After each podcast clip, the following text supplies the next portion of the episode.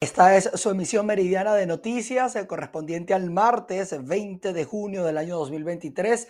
Soy Manuel Fajardo y voy a acompañarles de inmediato. Según cifras oficiales, la inflación acumulada en Venezuela durante los primeros meses superó el 90%. Irene Mejía nos cuenta los detalles. Sí, gracias por el contacto y un saludo a quienes a esta hora sintonizan la emisión meridiana de noticias BPI TV. La inflación acumulada durante los primeros cinco meses en Venezuela se ubicó en 96.3%, esto después de cerrar el mes de mayo con 5.1% de índice inflacionario.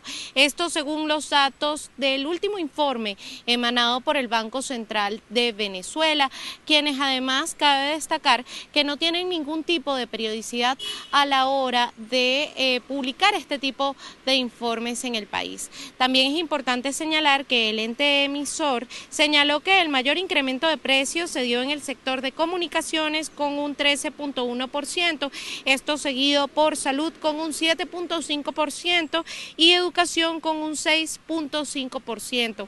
Esta es la información que nosotros tenemos hasta este momento y de esta manera devolvemos el contacto a los estudios desde Caracas, Venezuela Venezuela, Irene Mejías.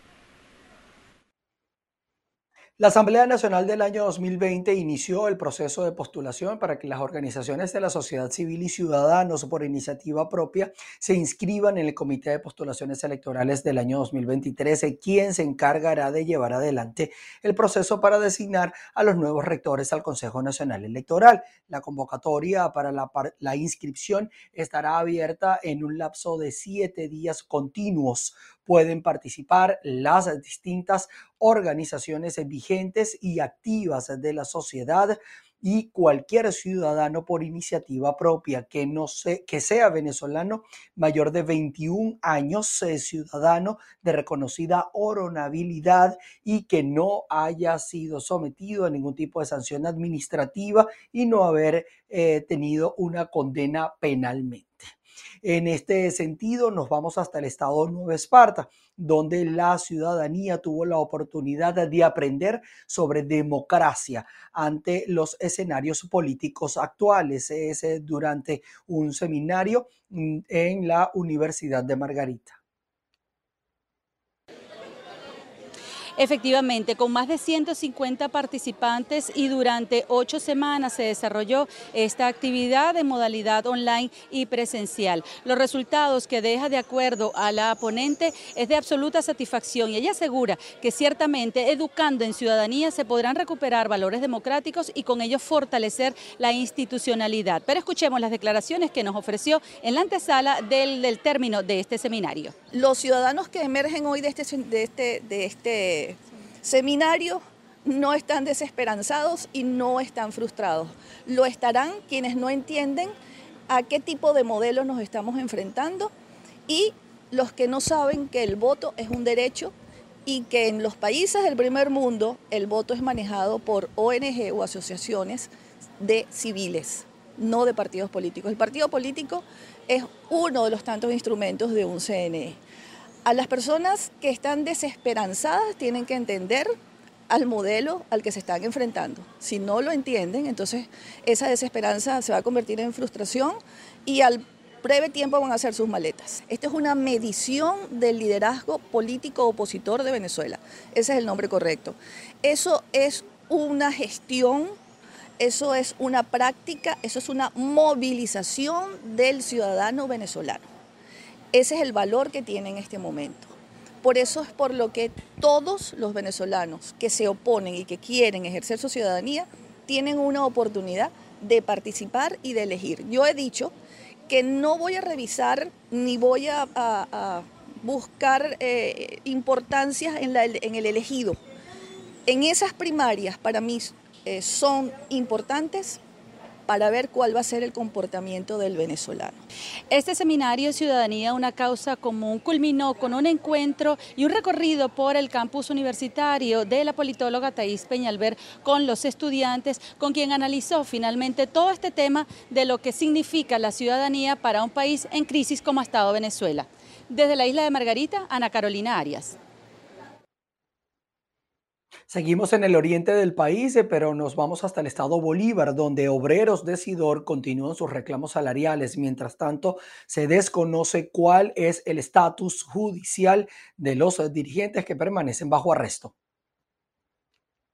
Sí, gracias por este contacto. Al reclamo de los trabajadores de Sidor también se han sumado sus familiares, incluso parientes de empleados que han fallecido esperando atención médica. Tal es el caso de Gertrudis Farías, cuyo esposo murió esperando que se activara el seguro HCM. Esta es fecha todavía de que Sidor no se ha compadecido de nosotros, los familiares, los dolientes, hijos y madre, esposa de este trabajador. Eh, mi esposo le dio un CA de estómago, traducido es un cáncer de estómago. Sidor no, no vio nada por él. Eh, los HCM tampoco. Eh, activaron CBG, la, clínica de CBG, y es la única donde pudimos hallar tan siquiera las soluciones, porque ni siquiera el alto costo de una quimio. Fueron 10 quimios que mi esposo recibió y ninguna las cubrió Nada.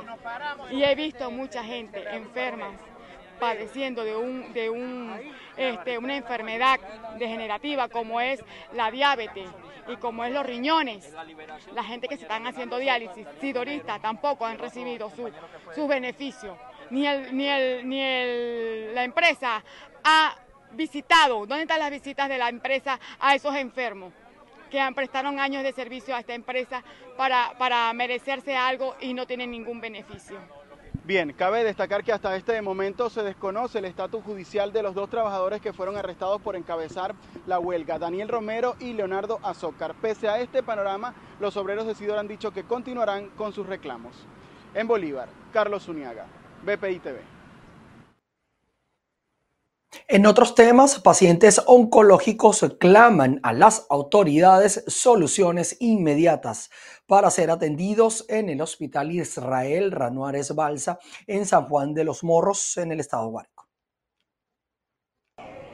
Hola Manuel, aquí estamos nuevamente en la unidad oncológica Dr. Ramón Millán, ubicada en San Juan de los Morros, capital del estado Guárico y vamos a conocer la realidad de lo que ocurre en este lugar, debido a que los pacientes aún están esperando más de dos meses para la activación de las máquinas de radioterapia. Esta es la sala de espera de esta unidad y aquí está con nosotros la señora eh, Bexaida Osorio, con quien vamos a hablar sobre esta situación. Eh, dos meses ya esperando, aún no saben qué es lo que ocurre, qué es lo que va a pasar con estas máquinas. Sí, tengo ya aproximadamente dos meses esperando esperando por, porque nos, reubiquen, si es que nos van a reubicar o si en sí nos van a, resolver el problema de la máquina para iniciar. De verdad que es, es lamentable, pues, porque con la salud no se juega definitivamente este, esto, esto eh, al gobierno o al presidente Maduro eh, debe enfocarse en la salud, en la salud porque como entonces nos vamos a morir aquí esperando, esperando por una respuesta, esperando esto, lo otro, y entonces todos, todos los gastos que hemos tenido, ya yo tengo dos meses aquí y es alquiler, comida y todo súper caro, entonces a uno se le hace difícil, a veces es difícil esta situación para uno. Yo soy docente estoy activa, pero por los momentos estoy de reposo, pero igual sigo cobrando. ¿De, dónde viene usted? ¿De dónde viene? Yo vengo de Clarines, municipio Brusual del estado Anzuate. ¿Cuánto gasta aproximadamente para estar aquí? Bueno, más o menos como 200, 300 dólares desde que llegué. Bueno, llego, llevo más de eso porque a veces este, tuve problemas con los glóbulos blancos que se me bajaron, tuve que comprar tratamiento y todo eso, y todo eso acarrea gastos, pues. Entonces, de verdad que al Ministerio de la Salud, que fueron ellos los que vinieron y dijeron que nos iban a dar una respuesta, y, nos iban a reubicar a los que quedamos por fuera y nada todavía. ese es el planteamiento que han hecho, la ese es el plante eh, Sí, ese es lo que nos han dicho, que nos van a reubicar. ¿Pero cuándo? Cuando ya no, o sea, vamos a perder las esperanzas porque de verdad que no es justo, no es justo que nos tengan esperando porque se trata de nuestra salud. Yo fui diagnosticada con CA de cuello uterino el, el año pasado. Imagínense ustedes, aquí tengo ya tengo varios meses esperando, pues, pero tuve la oportunidad de caer aquí en esta unidad tanto buscar por aquí por allá, porque es difícil, porque casi toda la mayoría de las máquinas están dañadas. Justamente caigo aquí y cuando iba a iniciar, llega la gente del Ministerio de la Salud a trancar la unidad. O sea, eh, uno se siente como desesperado, pues angustiado, porque esta, esta enfermedad es, mm, es grave. Pues. Bien, muchísimas gracias. Podemos destacar que hay una lista de espera de más de 100 pacientes aproximadamente que aún no tienen respuesta ante esta situación. Igualmente agregamos que la máquina de braquiterapia tiene más de dos meses paralizada también, esperando respuesta de parte de las autoridades. En Guárico, Venezuela, Jorge González. Continuamos desde el estado Falcón porque en la ciudad de Coro habitantes de la urbanización El Bosque exigen a la administración de Nicolás Maduro concluir obras que ya tienen 23 años en espera de respuesta. Buenas tardes, establecemos este contacto desde la ciudad de Coro. Habitantes de la urbanización El Bosque ya acumulan 23 años viviendo en unas casas sin techos desde que el Plan Bolívar 2000 les entregó estas viviendas inconclusas, han solicitado apoyo en los tres niveles de gobierno y hasta ahora no han recibido respuesta. Vamos a conversar con Eden Ostaicochea, quien es vocera de Contraloría del Consejo Comunal de esta comunidad, para que nos hable cuántas familias se ven afectadas con esta situación.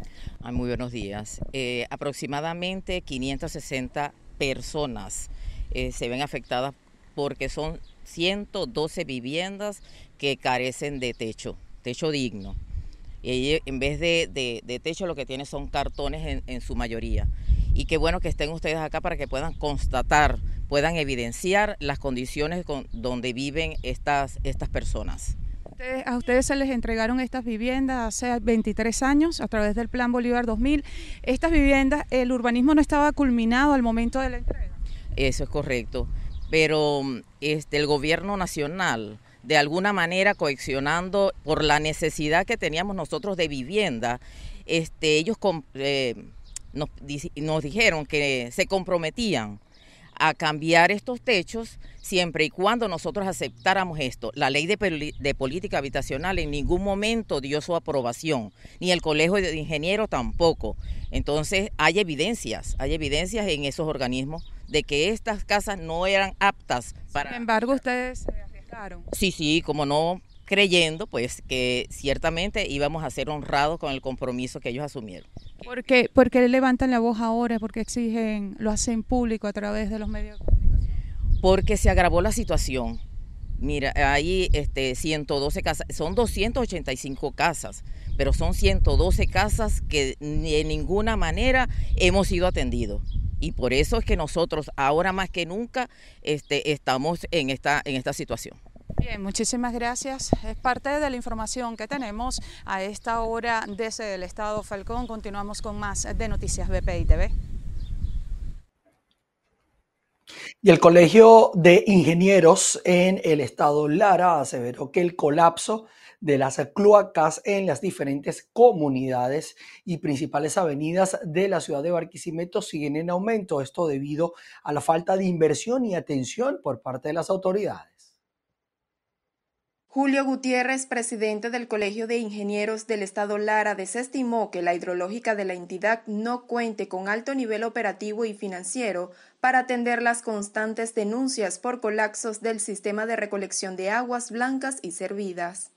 Si tú no tienes ingresos propios y estás dependiendo del gobierno nacional, que ahorita tiene una política completamente errada en materia económica, que tenemos un proceso hiperinflacionario, no le permite a eh, estas hidrológicas eh, tener eh, recursos a través del gobierno nacional. Tiene que estar dependiendo y tiene que estar en cola a la espera de que le den la migajita que a cada uno este, le corresponde. Entonces, aquí en Barquisimeto nosotros tenemos aproximadamente 1.345 kilómetros de tubería de concreto de concreto que ya este, cumplieron su vida útil. El Colegio de Ingenieros en la región exhortó a las autoridades gubernamentales descentralizar a la hidrológica para que así pueda generar recursos que permitan atender los requerimientos de los habitantes en materia de servicios públicos. Desde el Estado Lara, Venezuela, Génesis Colmenares.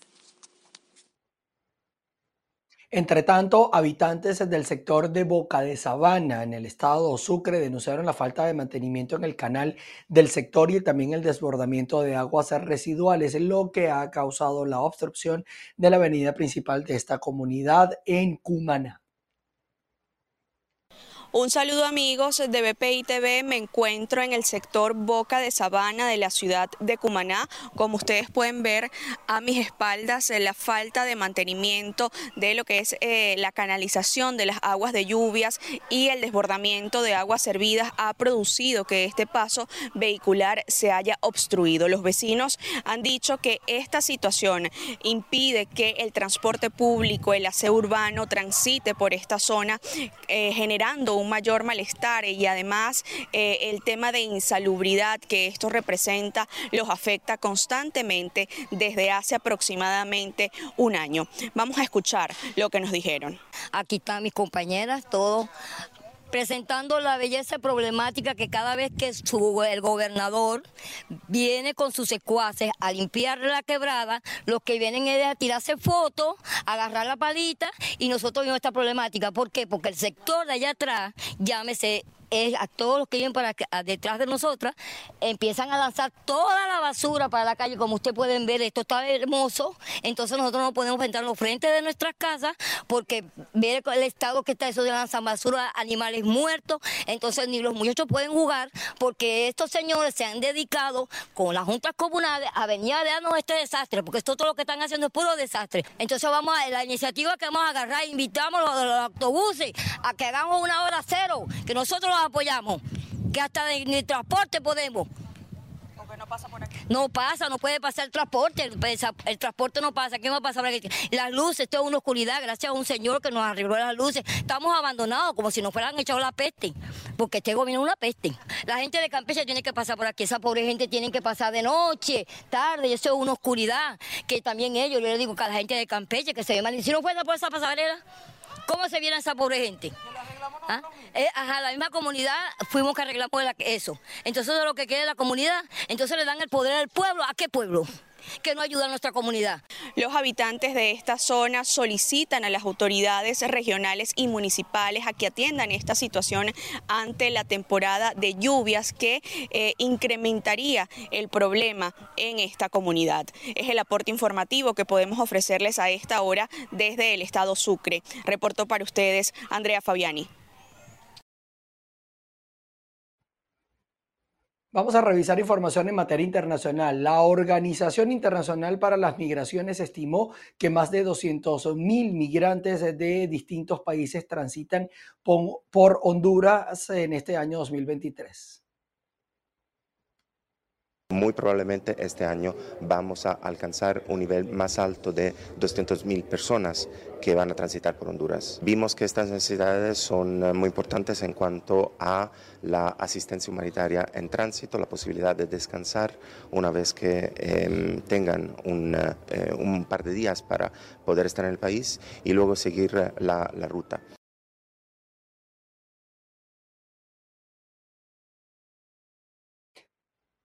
Esta organización hizo una encuesta socioeconómica a migrantes eh, que transitan por el oriente de Honduras y reflejó que entre las principales necesidades está la de recibir asistencia humanitaria y descansar varios días antes de continuar su ruta. En otros temas, eh, en Perú, colectivos de ese país convocaron a una protesta antigubernamental para el mes de julio. La tranquilidad reinó este lunes en Lima a pesar de la anunciada jornada de protestas antigubernamentales, mientras cerca de unos 8.000 agentes de la Policía Nacional se habían desplegado en la capital para hacer frente a las movilizaciones. En una reducida rueda de prensa, el Comité Nacional de Lucha de las Regiones de Perú, que agrupa a varias asociaciones de diferentes lugares, leyó su manifiesto en Lima en el que anuncia que las protestas están convocadas para mediados de julio, concretamente del 22 al 25. Alberto Yucra Alfaro es el presidente de dicho colectivo. Este Estado está enfermo, tiene sida, lepra, cáncer determinante, por lo tanto no hay solución con nuevas elecciones, no hay solución con asamblea, con asamblea constituyente, no hay solución asamblea vía referéndum, no hay solución reacción 79, no hay solución eh, con el resto. Por lo tanto, único cabe es que este Estado tiene que caer y conseguir mejores profesionales del pueblo peruano y construir un nuevo edificio, un nuevo Estado. Ese nuevo Estado tendrá sus propias normas legales, su propia constitución y tendrá una nueva economía y una nueva sociedad peruana. Afirmó que están preparando viajes desde el sur del país a Lima desde el 22 al 25 de julio, pero a partir del día 15 comenzará el proceso de lucha para derrocar el gobierno de Dina Boluarte. Especialmente mis saludos combativos a los hermanos de Puno, que día a día se están organizando para iniciar el proceso de viaje hacia Lima a partir del 15 de julio. Y la tercera toma a Lima, lo llamamos realmente, es la gran marcha nacional de las regiones del Perú. Además aseguró que sus reclamos han cambiado desde diciembre.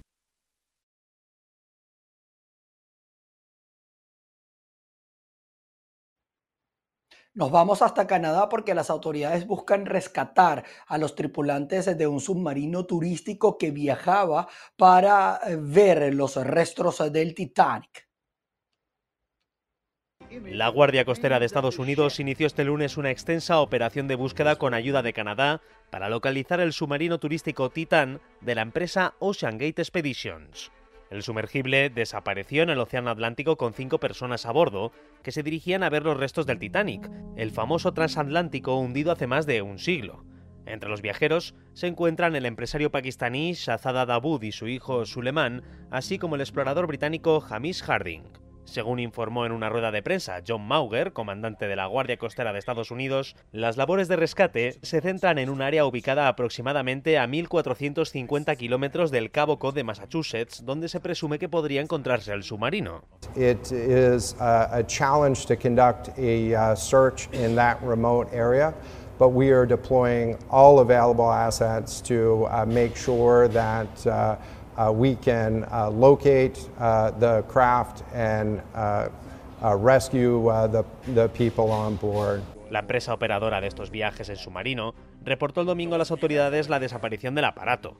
Según la propia compañía, la embarcación cuenta de suficientes provisiones para que los tripulantes puedan sobrevivir en su interior durante cuatro días. Los restos del Titanic, que se hundió tras colisionar con un iceberg en 1912, se encuentran a una profundidad de alrededor de 3.800 metros y a una distancia de aproximadamente 640 kilómetros de la isla canadiense de Terranova.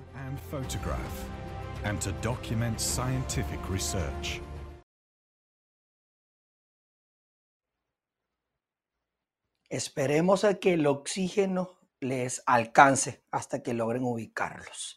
Mientras tanto, nosotros llegamos al final de nuestra emisión meridiana. Gracias a ustedes por estar en nuestra sintonía. A las 6 de la tarde volveremos a estar junto a ustedes. Allí los espero. Chao, chao.